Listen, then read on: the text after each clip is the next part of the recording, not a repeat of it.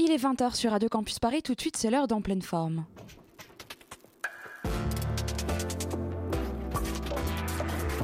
Bon cadeau à moi, c'est une toile que j'ai peint pour vous.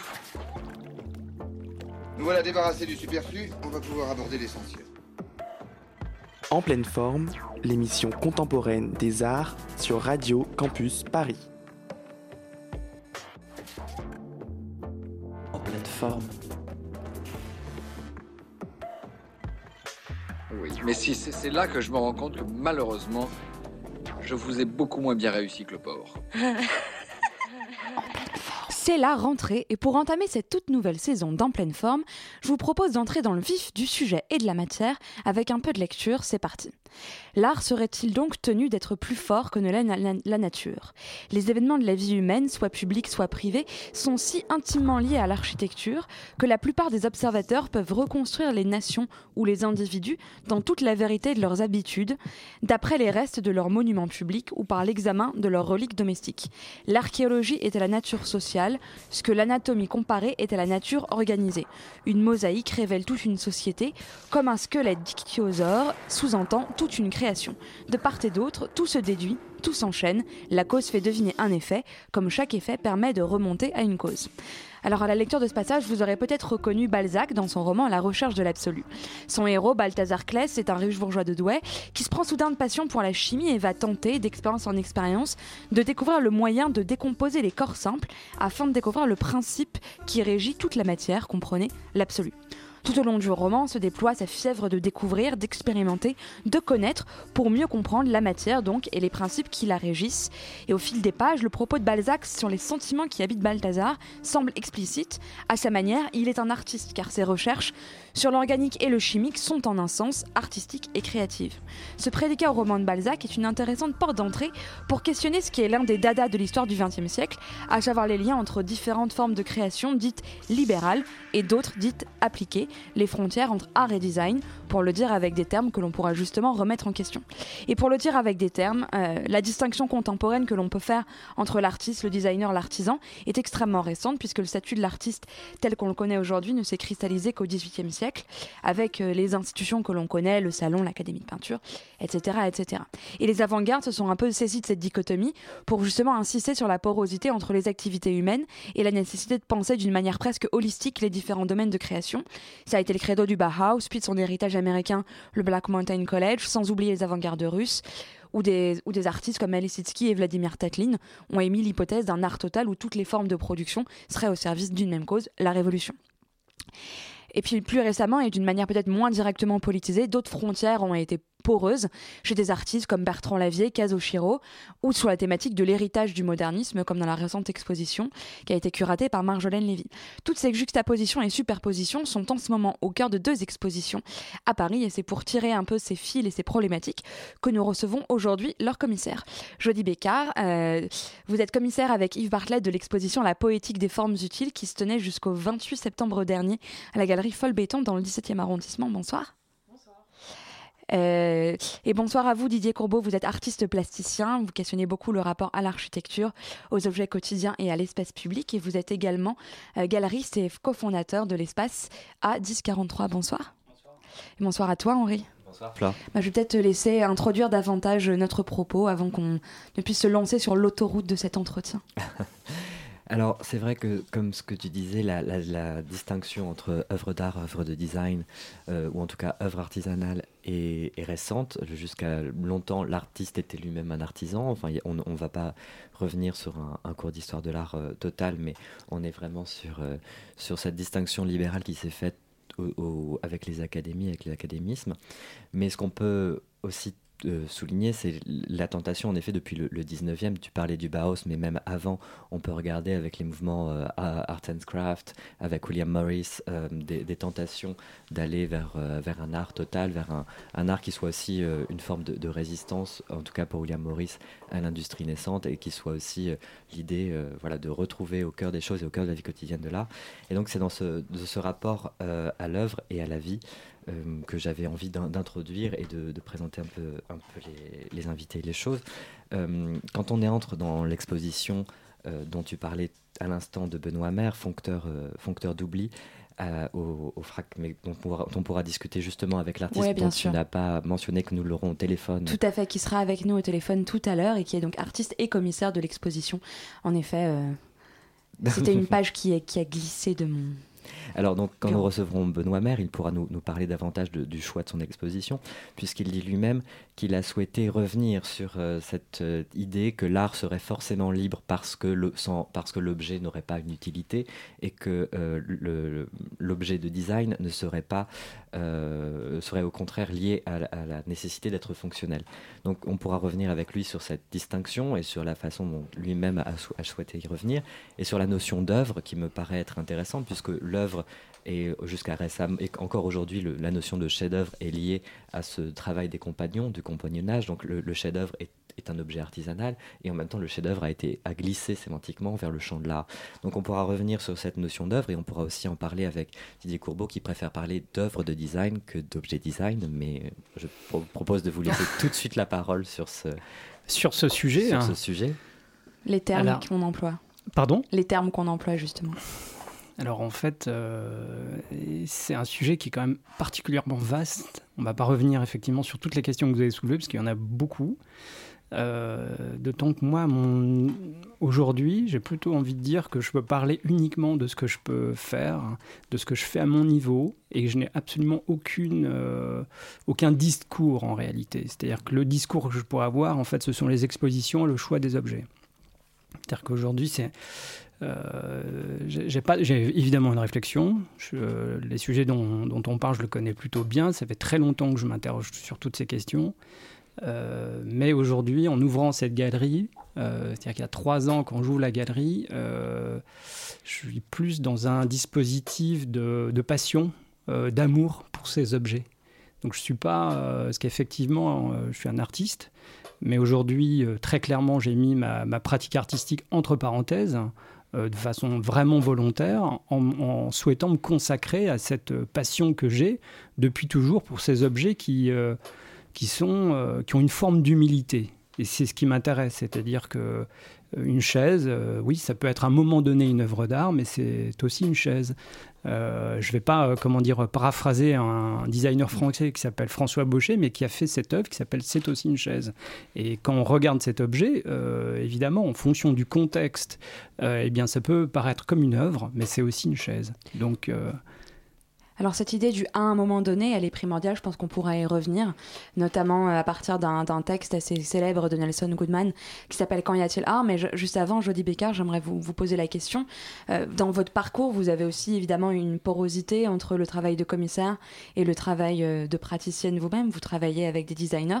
Comment, quel terme est-ce que vous utilisez pour parler de votre propre pratique et de votre propre rapport justement aux objets qui sont, qui sont créés et que vous créez vous-même? C'est un sujet compliqué parce que euh, quand on dit à quelqu'un, notamment quelqu'un qui n'est pas dans le milieu du design, euh, le métier, on est souvent amené à ce que les gens comprennent pas. Par exemple, je peux pas dire à ma grand-mère euh, je fais du design. Euh, je suis obligée d'expliciter et obligée de lui faire comprendre que bah, je conçois des objets selon un sens, selon un contexte, selon une demande ou pas d'une entreprise, d'un artisan, d'une, enfin de quelqu'un. Alors que si on dit, enfin si, si, si, on dit je, je fais du design, on, a peur aussi de tomber dans la décoration vite parce que c'est un marché qui a énormément d'importance. Et euh, effectivement, la, c'est Enfin, faut être extrêmement euh, délicat sur les termes qu'on emploie, surtout en français, parce que fi- fin- finalement, comme c'est pas une discipline aussi euh, connue que l'art, parce qu'on on, on n'étudie pas le design en, en école primaire, on n'étudie pas, euh, on étudie plutôt des tableaux, des choses comme ça. Et du coup, euh, enfin, pas assez. pas assez, c'est bien dommage, mais le pro- enfin, c'est pour ça qu'il faut faire attention et qu'il faut. Enfin, je, je peux pas dire je suis designer sans préciser un peu. Après, ça dépend à qui je m'adresse. Effectivement, si je m'adresse à quelqu'un qui est dans le, le- le milieu, il n'y a aucun souci à, à- à se faire comprendre, mais euh, effectivement, c'est pas. euh, pas toujours évident et, puis ça dépend aussi des projets parce que des fois effectivement le projet va plus relever euh, d'une pièce d'édition de designer qui va plus se retrouver en galerie Et parfois, ça va être, ça va être l'inverse, ça va être quelque chose de commercialisé, très industriel, etc., etc. Alors il y a justement un, un, critère qui est, qui est important dans ce que vous évoquez, c'est la question de la sérialité. Euh, L'idée que, que l'œuvre d'art serait unique, là où l'objet de design, lui, serait multiple et pourrait être commercialisé. Euh, et, en même temps, évidemment, ce critère est là très largement remis en question par une très large variété de, de productions. Qu'est-ce que ça signifie pour vous, cette, cette question de la sérialité et de la reproductibilité euh, de l'objet? Par rapport à l'objet de design ou l'œuvre d'art? Après, c'est une opinion personnelle, mais pour moi, je pense qu'il y a des, objets de la vie quotidienne qui, effectivement, ont la place dans leur musée. Et euh, il y, a des choses qu'on qu connaît tous. Le stylo bic, par exemple, c'est quelque chose d'extrêmement reconnu et, dont l'efficacité de la forme euh, le fait glisser aujourd'hui euh, peut-être dans certaines institutions qui ont décidé de le présenter, de le, de le valoriser, etc. etc. Et, euh, et c'est comme ça pour plein d'objets. Et, effectivement, euh, c'est quelque chose d'important de faire de la médiation sur des, des, euh, objets qui ont une fonction, mais qui finalement ne sont pas forcément des œuvres d'art, mais qui, la frontière est très floue et, effectivement, selon l'objet. Sur cette question de la, la sérialité, justement, Didier Courbeau, vous, avec votre galerie, vous éditez. Est-ce que vous pouvez nous, nous, parler un peu plus de, ces éditions et de ce rapport à la sérialité, puisque ce sont des toutes petites séries, il me semble que vous... -hmm. Alors euh, oui, mais je vais euh, aussi étendre sur, euh, sur notre pratique, c'est-à-dire que la galerie, pour dire rapidement ce que c'est, on, on, vend des objets existants et des objets qu'on édite. Aujourd'hui, la proportion est plutôt de 70% pour les objets existants, 30% d'objets qu'on édite. Donc, euh, sachant que c'est amené à s'inverser. Mais aujourd'hui, c'est comme ça, puisque dès le départ, l'idée de la galerie, c'était de dire on source en fait des pièces anciennes qui vont euh, créer une économie pour pouvoir produire des objets contemporains puisqu'on a vu le, passif, mon passif, etc., forcément, je suis dans un regard sur la création contemporaine, c'est ce qui m'intéresse. Donc de vendre des objets anciens, euh, comment dire, euh, c'est euh, aussi quelque chose d'assez particulier, parce que même s'ils n'ont pas été prévus pour être des séries limitées, ils peuvent le devenir pour différentes raisons. L'une des raisons, c'est l'échec commercial un objet peut avoir été édité ou en tout cas être prévu d'éditer en très grand nombre, être montré dans un salon, imaginons Milan il y a 30 ans, l'objet ne rencontrant aucun, comment dire, aucune audience, va être euh, tout de suite euh, mis de côté. Donc ce sera, euh, on va dire que finalement, il va y avoir deux exemplaires produits. Ces deux exemplaires vont peut-être être conservés quelque part par quelqu'un. Nous, notre travail, c'est de les retrouver. Et donc quand on montre pardon, ces objets, ils ne sont pas en série limitée, ils n'ont pas été conçus pour, mais ils peuvent l'être. Donc cette question de la série est très importante par rapport là, à nouveau, euh, de mon point de vue en tant que galeriste, puisque en fait on les vend et que très régulièrement, en fait, le client, l'acheteur, le collectionneur, euh, va s'enquérir de cette question combien d'exemplaires ont été produits. Et ça, c'est déterminant. Parce que euh, les collectionneurs, évidemment, sont très euh, variés. Il y a plein, plein de sortes de, collectionneurs. Et euh, certains voudront avoir des pièces extrêmement rares, d'autres moins. Donc c'est une question auquel, de toute façon, on est confronté très rapidement. Pardon. Alors justement, Didier, vous, vous parlez de, de, de, de, de des objets qui n'ont pas rencontré leur succès. Et que dire des objets qui avaient une fonction liée à une technologie et dont la technologie est passée euh, de mode et qui continue d'exister? Est-ce que on parlait tout à l'heure de, de la, du fait que l'objet ou l'œuvre d'art était liée à un contexte Est-ce que finalement un objet qui euh, retrace une, une, pratique disparue euh, a acquis un nouvel... Ce qu'on appelle la valeur d'usage. Est-ce que, pardon Est-ce qu'un un objet oui. qui a perdu sa valeur d'usage euh, a un autre statut Et est-ce que vous vendez ce, ce genre d'objet qui pourrait être, je ne sais pas... Une disquette, par exemple. Voilà, une disquette.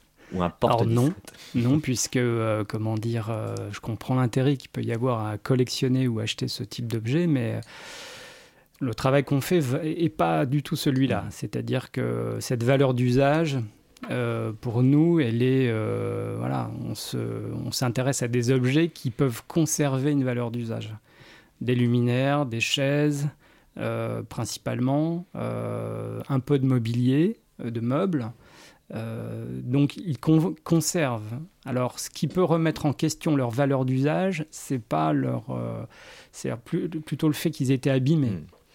Alors justement, dans ce que vous évoquez, il y a un terme qui est intéressant et ma question est évidemment faussement naïve.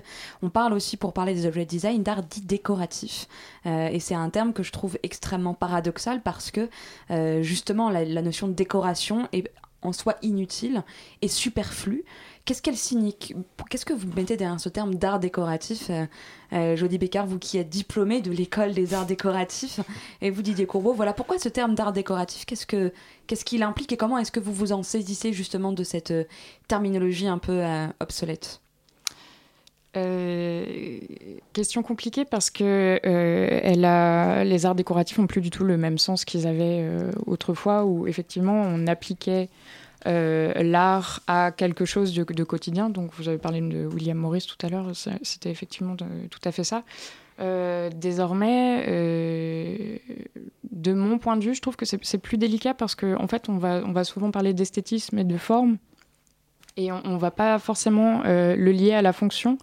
Alors ça va énormément dépendre de la pratique des designers. Je pense qu'il y, a différents courants dans le design. Il y a le design plutôt néerlandais où effectivement il va y avoir des recherches de matière, ça va être plus culturel, euh, ça va pas être du tout les mêmes euh, centres d'intérêt que euh, euh, des, choses complètement enfin très très esthétisantes comme on a pu le faire dans les années 80 avec le groupe Memphis dont, on parlait avant l'émission, etc. Et en fait, les Enfin, les, les, ça dépend vraiment, je pense, de l'époque, de, de, de, comment faire et, euh, et de ce que la personne a voulu dire. Mais après, il ne faut pas oublier que le, le, le, style est un peu l'expression d'une manière de vivre et d'une culture et d'images en fait qui, qui s'entremêlent euh, dans, dans, dans, les références en fait euh, des, des, créateurs. Moi, j'aime beaucoup cette question.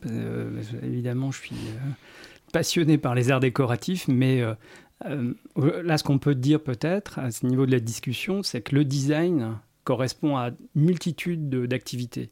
Et les arts décoratifs euh, également, l'art également. Euh, c'est pas parce qu'on est designer qu'on va faire un bon objet, qu'on est un artiste qu'on va faire une bonne œuvre, et que la décoration va aussi donner quelque chose d'intéressant.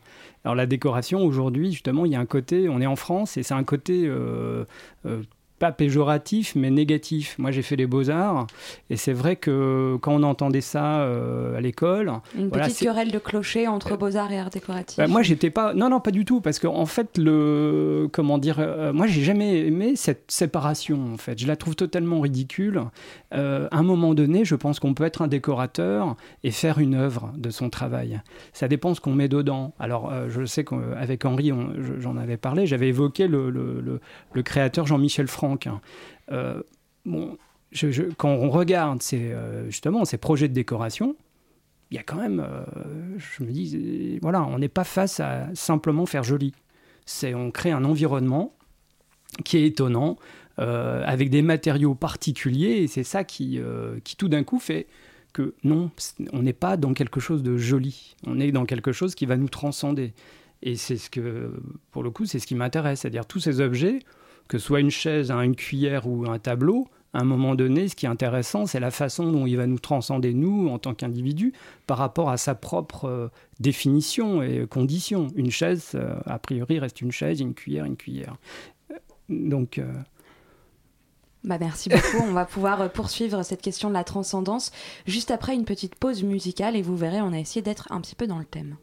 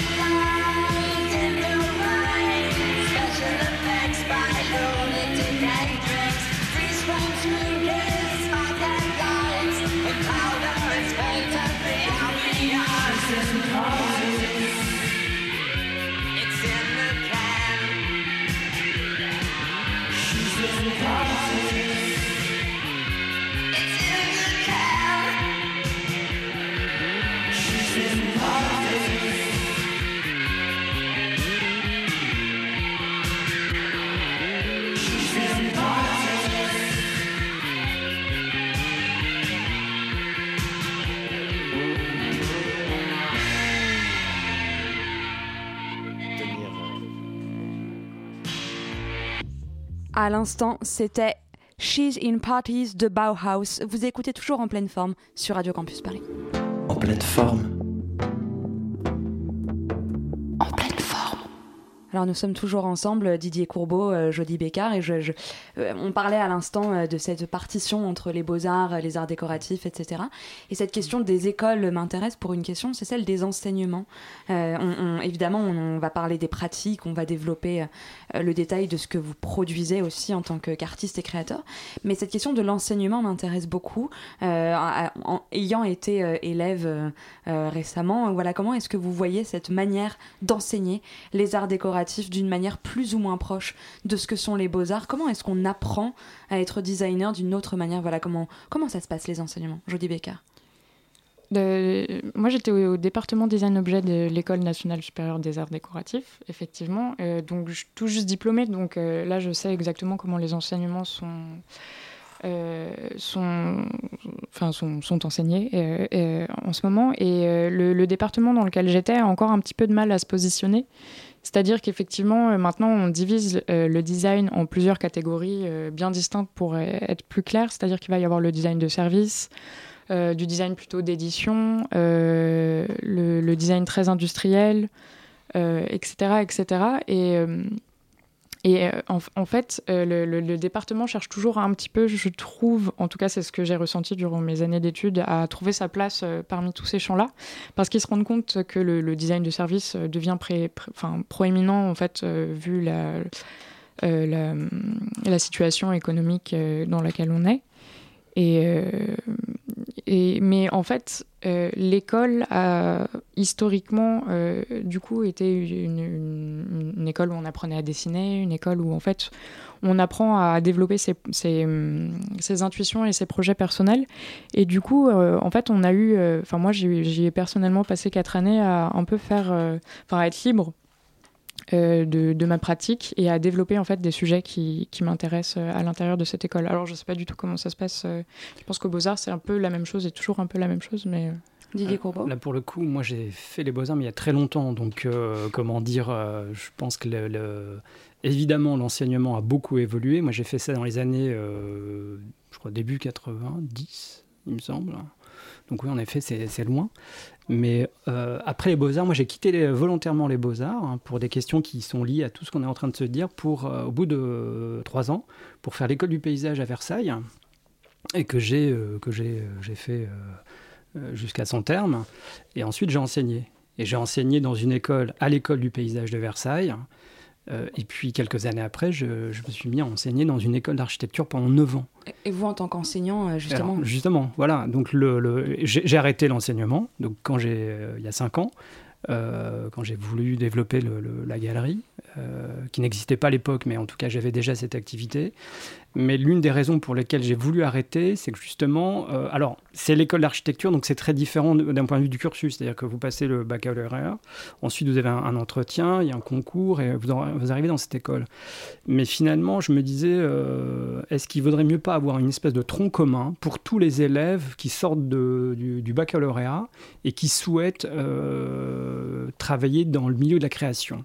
Parce que j'ai l'impression que, alors pour les arts décoratifs, il me semble qu'on fait deux ans avant, c'est ça, le concours Euh, non, ça a changé et même euh, là, l'éducation nationale est en train de changer, c'est-à-dire qu'avant, euh, les, les élèves qui voulaient se diriger vers des métiers de la création passaient par soit euh, un baccalauréat général, puis une, une MANA, donc une mise à niveau en Oui, art c'est ça. appliqué, Aux ateliers de Serre ou aux ateliers de Sèvres. Euh, dans plein d'écoles différentes euh, dans toute la France. Mais, euh, et, avant, c'était une mise à niveau, c'est-à-dire que ça comptait pour. Enfin, c'était pas une année d'études. Et en fait, ce qui s'est passé récemment, donc l'année dernière ou il y a deux ans, c'est que le ministère de l'Éducation nationale a décidé de la compter comme une L1.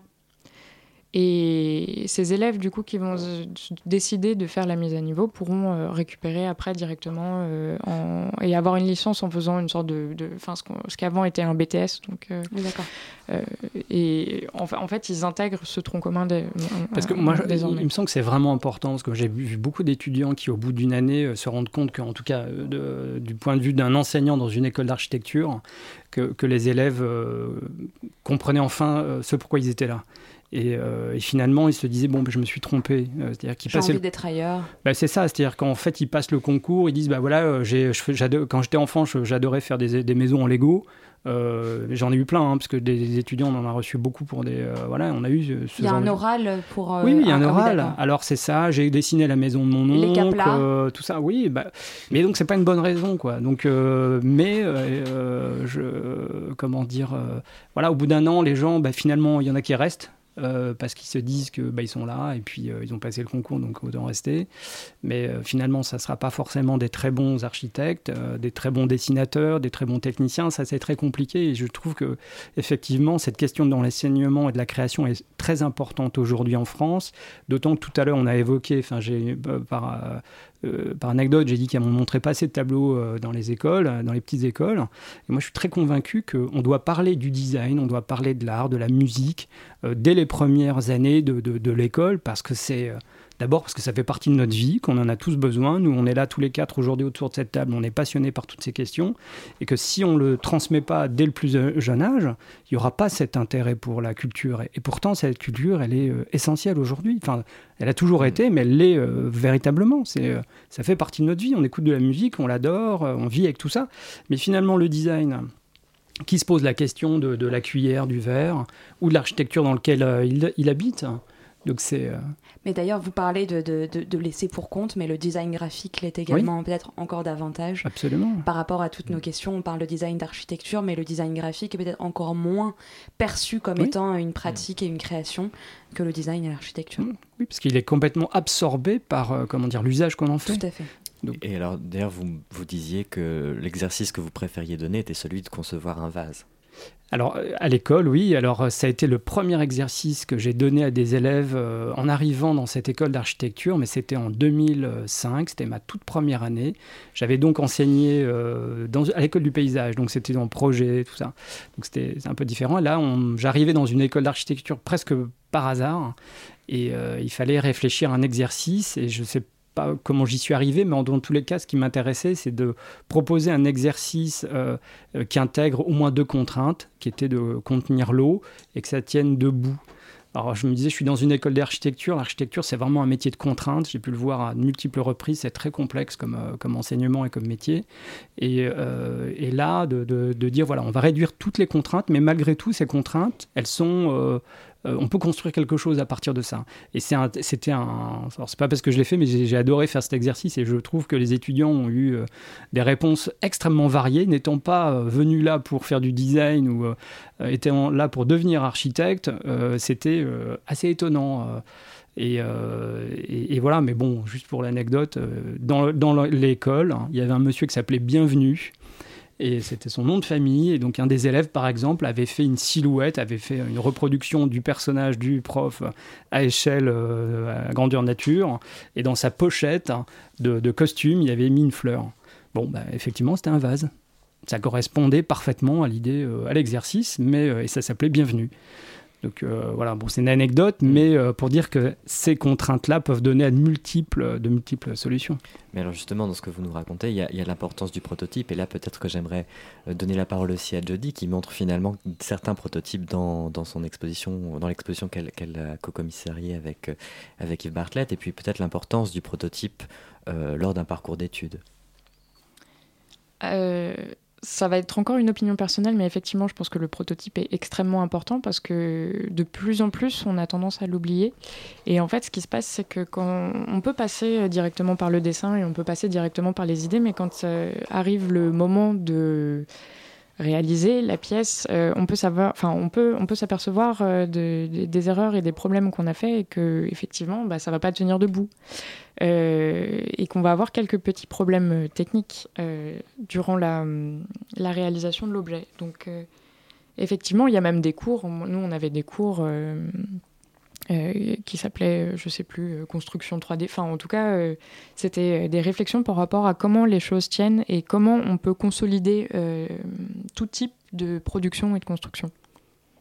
Alors justement, euh, euh, pour plus précisément revenir sur cette question de- d'exposer les prototypes, c'est vrai que depuis des années, on, on montre les maquettes de l'architecture, et finalement, les, les prototypes ou les, les- les outils pour arriver à l'objet design ne sont pas montrés de la même manière, n'ont pas le même statut dans les, dans les expositions. Enfin, je vois rarement dans des musées de, de design, euh, par exemple, les, les- les moules ou les objets qui ont, qui ont enfin, les, oui, les, objets qui ont permis d'atteindre l'objet final, ou les étapes. Est-ce que dans cette exposition, c'était important pour vous? On montre, euh, on montre des réalisations étudiantes, donc en fait on, va montrer beaucoup de, de recherches, de maquettes, de, de- d'expérimentation. En fait, ça, va plutôt toucher là-dessus, ça va être vraiment de l'expérimentation. Euh, même si euh, on, a sélectionné des, prototypes très très, très très finis et très très aboutis. Et, et oui, je pense que c'est important parce qu'effectivement, on les voit jamais. Et c'est, peut-être ça aussi qui fait basculer le, le design des fois euh, de, de manière institutionnelle vers les musées, c'est-à-dire qu'on on, on présente pas euh, la production, mais on va, pr- on va, on va présenter euh, l'objet, euh, Fini. l'objet, l'objet fini. Mais alors justement, vous parlez de cette question de l'objet fini, et c'est une question assez intéressante qu'on pose, de qui, finalement à quel moment l'objet est terminé, euh, à partir du moment où on s'en sert, où on pourrait s'en servir. Finalement, comment est-ce qu'on conçoit une exposition avec des objets, uniquement des objets? Comment est-ce que vous les agencez entre eux? Didier Courbeau, peut-être que vous pourriez nous parler un peu de- de- des différentes expositions que, que vous organisez dans votre galerie? Comment est-ce qu'on agence ensemble tout type d'objets? Comment est-ce qu'on construit un parcours d'exposition quand on n'expose que, entre guillemets, euh, des objets? Euh, alors, il y a euh, en tout cas nous, ce qu'on a fait, c'est qu'on a fait euh, plusieurs euh, types d'expositions. Ça peut être une exposition thématique, monographique. Alors, c'est une monographie, ça peut être sur. alors, on avait fait sur Reka Wakubo, la créatrice de Comme des garçons, parce que, alors, ce qui nous intéressait là, c'est que son mobilier était très, très peu connu. Il y avait très peu d'exemplaires. Euh, et que c'était tout d'un coup euh, une idée, enfin en tout cas une opportunité qu'on avait là, parce qu'on en avait euh, acheté pas mal, hein, de faire une, espèce d'exposition entre guillemets rétrospective. On n'avait pas tout, mais voilà. Donc là, après l'agencement des objets, bon, là les questions se posent, elles sont uniquement spatiales. Après, lorsqu'on avait fait une exposition qui s'appelait Borders, qui était une, exposition où on montrait des objets à utiliser, mais qui n'étaient pas forcément des objets euh, conçus par, euh, par des designers. Donc on avait un lustre de Guillaume Leblond, euh, qui est un artiste de chez Jocelyn Wolf. Euh, on avait une table d'un- d'un designer graphique. Euh, voilà, des, des- des, euh, des outils de jardinage de Tony Cragg, le sculpteur anglais. Mm, mm, mm. Euh, donc là, c'est à nouveau. donc il y a une réflexion. hein. tout à l'heure, je, je- je disais que moi, ce qui m'intéresse, c'est de partir des objets et d'une réflexion que je peux avoir par ailleurs. Je croise les choses en permanence. Là, bientôt, on va avoir une exposition qui s'appelle Économie, qui va commencer pendant la, la foire galeriste et, et qui interroge euh, l'idée de l'économie. Alors, euh, parce que c'est euh, d'abord une thématique, en tout cas un sujet euh, récurrent, mais de voir comment, avec des moyens euh, très simples, on peut arriver à des objets euh, extrêmement euh, forts. Euh, donc, comment après on, les met en espace, c'est vraiment des questions euh, d'objets, de mise en scène, d'attention, puisque nous on a un espace pardon, qui, est euh, comment dire, en partie en sous-sol. Donc la partie qui est en rez-de-chaussée, d'ailleurs nous on n'y est jamais, c'est-à-dire qu'on est au sous-sol, les bureaux, euh, s'il y en a un, c'est au sous-sol. Et lorsque vous passez devant la vitrine, vous voyez un espace vide avec des objets. Donc c'est vraiment comme une espèce de boîte lumineuse. Justement, la, la vitrine, c'est aussi le cas de l'exposition euh, à la galerie Folbéton. Est-ce que vous pourriez nous en parler, justement, cette question de la vitrine, de la manière dont c'est exposé, le fait qu'on ne puisse pas circuler entre les objets? Pourquoi ce choix et comment ça se passe visuellement euh, pour les visiteurs? Euh, c'est pas un choix, en fait, c'est un espace qui a été prêté à l'association Folle Béton euh, pendant un certain temps donné, à condition de- d'organiser régulièrement des, des expositions à l'intérieur. Et du coup, là, c'était la, dernière, euh, la dernière exposition qu'on a pu faire dans ce lieu. Et en fait, il a la particularité d'être tout en longueur. euh, dans un quartier où en fait il y a eu beaucoup de nouvelles constructions. C'est donc le quartier des Batignolles, c'est ça? Exactement. Près du nouveau palais de justice. Exactement. Et euh, euh, du coup, en, fait, c'était un espace qui avait été conçu, euh, enfin qui avait été pensé par les, groupes immobiliers pour amener un peu de, de vie dans ces quartiers où en fait c'est une sorte de grandes tours qui sont très très espacées les unes des autres. Et, et, du coup, nous, en tant que, enfin, donc nous, on a la, chance de pouvoir faire des expositions à l'intérieur de cette vitrine. Euh, mais le, problème, c'est la, médiation, c'est-à-dire que nous, on ne peut pas faire des permanences comme c'est une vitrine qu'on peut voir euh, euh, 24 heures sur 24, tous les jours. euh. on, peut seulement présenter les, travaux et les maquettes et les, œuvres euh, euh, par des cartels en fait qui sont exposés là-bas. Du coup, euh, c'est une manière différente. En fait, on n'a pas de présence sur place à part les jours de vernissage où on invite effectivement le plus de monde possible à venir voir. euh.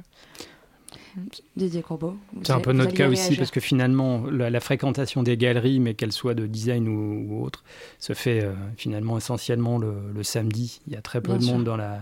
C'est pour ça que nous, on est, euh, comment dire, la, la partie qui est en sous-sol. En réalité, dans la semaine, ça devient studio photo. Donc, euh, lorsque les gens sonnent, c'est Mm. toujours un peu gênant, mais on leur dit, ah, en bas, c'est un peu occupé. Mais Alors, donc, c'est vraiment la vitrine, en fait. Justement, vous parlez de vitrine et vous êtes dans un quartier, on, on peut le préciser, donc euh, dans, dans le Marais, qui est euh, associé à des galeries d'art.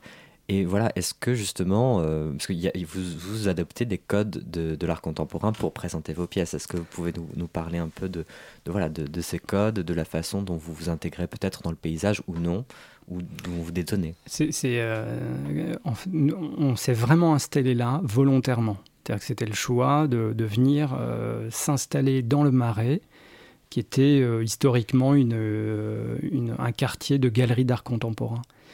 Euh, pas seulement, mais en tout cas, il y en a une majorité ici à Paris. Euh, et donc, parce qu'on sait, euh, d'abord par goût aussi, de l'art contemporain, pardon, si on a envie de voir une exposition à Beaubourg dans une galerie, voilà, on, est à 5 minutes. Mais après, on a beaucoup de collectionneurs qui collectionnent aussi bien le, design que l'art contemporain. Donc déjà, c'était évident pour nous. On se dit, bon, bah voilà, on est dans une forme de fluidité, de passage de l'un à l'autre.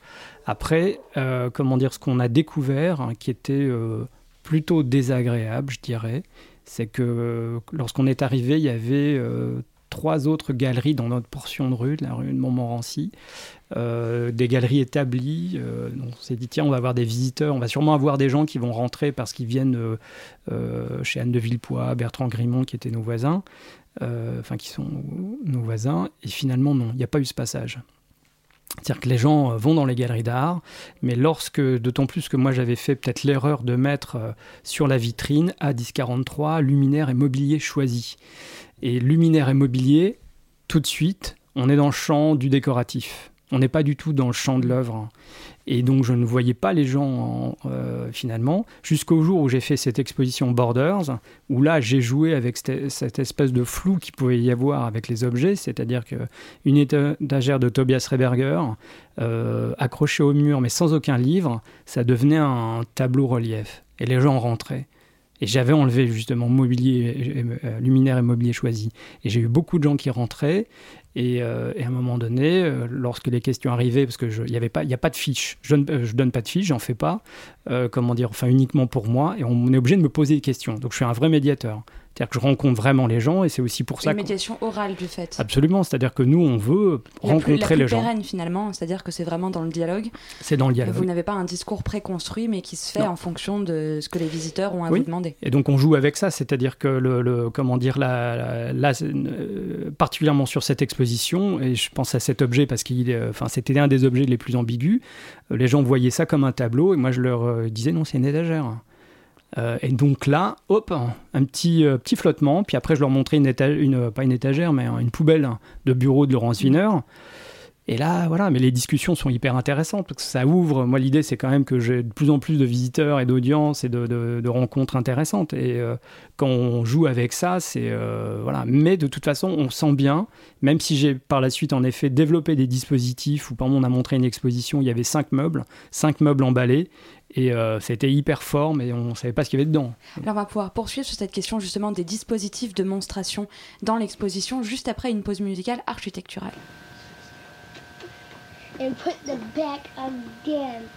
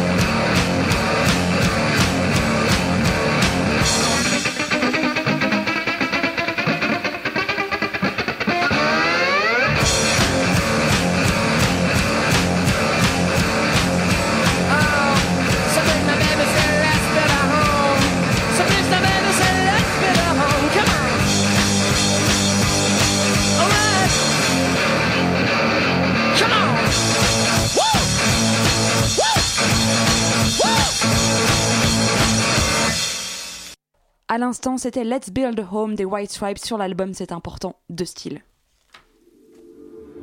En pleine forme. En pleine forme. Alors, on, a, on évoquait à l'instant euh, une question très importante sur ces dispositifs de monstration. Et Henri, tu voulais, je crois, réagir euh, là-dessus. Oui, justement, Didier, vous, vous évoquiez avant euh, la coupure ces, ces, objets que vous aviez couverts d'un voile, et ça pose la question de la scénographie qui est également au cœur de, de votre exposition, puisque donc, vous avez développé une scénographie avec ce contexte très particulier donc, de la vitrine. Est-ce que vous pouvez nous, nous parler un peu plus? Donc, vous avez parlé des contraintes, vous nous avez parlé, euh, voilà, comment vous avez agi avec ces objets, ces maquettes et ces projets pour les, les montrer? On a, Becker, oui, on a, on a sélectionné les, les, les- les objets aussi en fonction de, du, du coup du, du- de, leur sens, parce que en fait l'exposition on l'a organisée en, on présente des, objets et des, maquettes et des œuvres qui sont à la limite entre la sculpture, le design, où en fait on, on comprend pas très bien. euh, la, limite entre les deux et la, fonction de l'objet. On voulait vraiment jouer là-dessus et en fait on a sélectionné les œuvres en fonction de, du coup de ce critère en fonction de leur, euh, leur capacité à, évoluer ensemble et aussi de leur placement dans l'espace. C'est-à-dire que en fait, on a, du coup, comme je le disais précédemment, on a un lieu euh, tout en longueur. Et du coup, on, on peut- pas, euh, enfin, pour vraiment organiser et, occuper l'espace, on peut pas avoir, euh, euh, je sais pas, euh, enfin, C'est justement une belle contrainte. On parlait tout- au tout début de cet entretien des contraintes. C'est justement une contrainte muséographique euh, intéressante qui vous pousse euh, à exposer les objets différemment.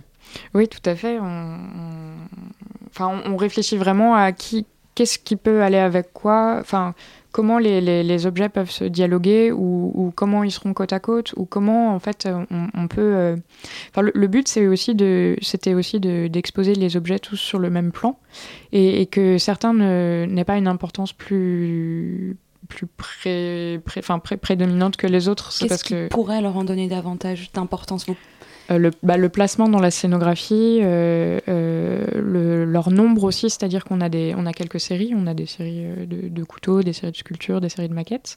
Et en fait, si on en avait mis, enfin, c'est vraiment une question de proportion en fait à régler euh, les objets les uns avec les autres et, et de, et de, de- et d'organisation dans l'espace en fait, principalement. Alors, pardon. On, on parlait de, donc d'exposer des objets, mais on peut peut-être faire une espèce de, de typologie des différentes manières dont il est envisageable d'exposer des objets. Alors soit en les décontextualisant, donc en, retirant les, les objets de l'étagère et en jouant avec ce vocabulaire voilà, de, de la sculpture minimale, euh, soit en justement, ça pourrait être aussi le choix inverse, celui de les montrer dans une, dans une situation euh, et de créer, euh, à l'instar des, des period rooms, euh, un, un lieu idéal, un lieu... Ce qui est le cas d'ailleurs de l'exposition Foncteur d'oubli au FRAC, où on a justement une juxtaposition entre plusieurs objets. On va avoir une table sur laquelle vont être disposés différents objets qui vont être mis en contexte, comme tu l'évoques. Oui, ce qui peut être aussi le cas bon, d'artistes qui interrogent le modernisme, comme Laetitia Abado-Haussmann, qui travaille beaucoup sur l'idée de- de- du design moderniste en même temps dans son œuvre, où elle vient justement créer euh, des intérieurs en utilisant des objets et en essayant de, de recréer une, une histoire globale entre, entre ces objets. Donc il y a plusieurs manières. euh, Et la muséification aussi, le socle. Euh, Alors nous, pour l'instant, on... enfin, nous, on le fait pas trop, en fait. On crée pas d'intérieur. Et on veut pas le faire. Et, et dans le... même dans le choix des objets, lorsqu'ils deviennent trop... Je montre pas de... Enfin, là, j'ai un canapé, un petit canapé. Il est presque là parce que j'en ai besoin euh, en tant que fonctionnement de, de. Mais sinon, je... on n'achète pas ce genre d'objet. On veut pas que ça devienne trop euh, à l'intérieur. Parce que, on, comment dire, on a vu... euh, on voit trop de choses comme ça. C'est-à-dire que tout d'un coup, on regarderait plus les objets, on regarderait des environnements. Et ça évoque le- les, les cabinets de curiosité, les intérieurs de maisons. Euh, donc là, les objets acquièrent un autre statut parce qu'ils sont dans un intérieur, ils dialoguent. euh, comment dire euh, C'est c'est un dispositif qui est extrêmement différent, même s'il est plus agréable sûrement pour un client qui voudrait acheter une lampe ou un objet quelconque. Tout d'un coup, on a l'idée de se projeter, on peut se projeter. Nous, on refuse. On- Enfin, on refuse, on refuse pas, mais en tout cas, pour le moment, on a plutôt envie de de mettre en avant les objets, même s'il y a quelques mois on a fait cette exposition avec ma voisine Alberta Panet qui s'appelait Intérieur sur mesure, où on évoque l'intérieur, où là on a mélangé vraiment des œuvres euh, d'art contemporain euh, qu'on avait empruntées à différentes galeries et plus notre, euh, notre- du mobilier ou des objets en fait. Et quel usage du socle alors on peut faire? Est-ce que le socle, c'est pas une, muséification excessive ou au contraire, comme on l'évoquait, jouer avec les codes de l'œuvre d'art? Voilà, Qu'est-ce qu'on fait avec un socle? Euh, la- question du socle est importante parce que c'est c'est quand même euh, le- l'objet, le, enfin le, ça va être le soutien de l'objet pour le montrer à, hauteur d'œil. C'est-à-dire que si on si on n'a pas de socle, euh, on, peut faire rater des, des, des choses et des, des, des, objets en fait aux, aux visiteurs et aux, aux spectateurs qui vont venir voir les œuvres. Et c'est justement, vous parlez de, de, de cette, euh, de cette dimension-là, mais on, a parlé beaucoup du parcours de l'exposition et de la manière dont on allait pouvoir circuler autour, devant, derrière les œuvres. Mais il y a une autre question qui est finalement une extension du débat qu'on vient d'avoir, qui est celle de l'espace public. On a beaucoup parlé de, voilà, de la confrontation entre l'objet design et l'œuvre d'art, mais il y a aussi la, la distinction entre l'espace muséal et l'espace public, voire entre l'espace domestique et l'espace euh, naturel d'une certaine manière. Comment est-ce que vous pensez justement cette autre porosité-là, qui est aussi celle qui se passe finalement entre l'espace l'espace muséal et euh, l'espace l'espace public ou l'espace de la rue, de la nature, etc. Didier Courbeau, vous avez en tant que créateur aussi, en tant que que- qu'a- qu'architecte, beaucoup euh, abordé ces questions-là. Est-ce que finalement, c'est pas une autre dichotomie? Ou est-ce que la En question... effet, j'ai euh, j'ai beaucoup travaillé sur ces questions, euh, étant donné mon parcours à la fois universitaire et euh, professionnel. Le passage de l'un à l'autre, en fait, je dirais qu'aujourd'hui, euh, alors je l'aurais peut-être pas dit il y a longtemps, euh, j'aurais vu ça de façon beaucoup plus fluide, mais aujourd'hui, je, trouve que la pratique de l'espace public est, très particulière. Et euh, ça a beaucoup évolué, je veux dire, ces 20, 20, 25 dernières années. Quand je m'in- je m'interrogeais sur cette question de l'espace public dans les années euh, 90, les questions n'étaient pas du tout les mêmes. Et aujourd'hui, euh, on assiste à une espèce de mais qui est nécessaire, enfin, de compartimentation, je ne sais pas si on dit comme ça, de, l'espace public. C'est-à-dire qu'il y a la voie vélo, euh, la voie voiture, le bus, machin, et en même temps, euh, moi je, suis venu en vélo, je traverse Paris en vélo pour aller à la galerie, je me dis, waouh, comment je fais pour, pour rester dans mon truc, alors qu'en permanence je croise des piétons, tout ça, donc euh, ça, c'est, je, raconte ça pour, euh, à l'image de cette. euh, effectivement, il y a de toute façon une distance, et je pense que la distance avec l'espace public et l'espace domestique, elle.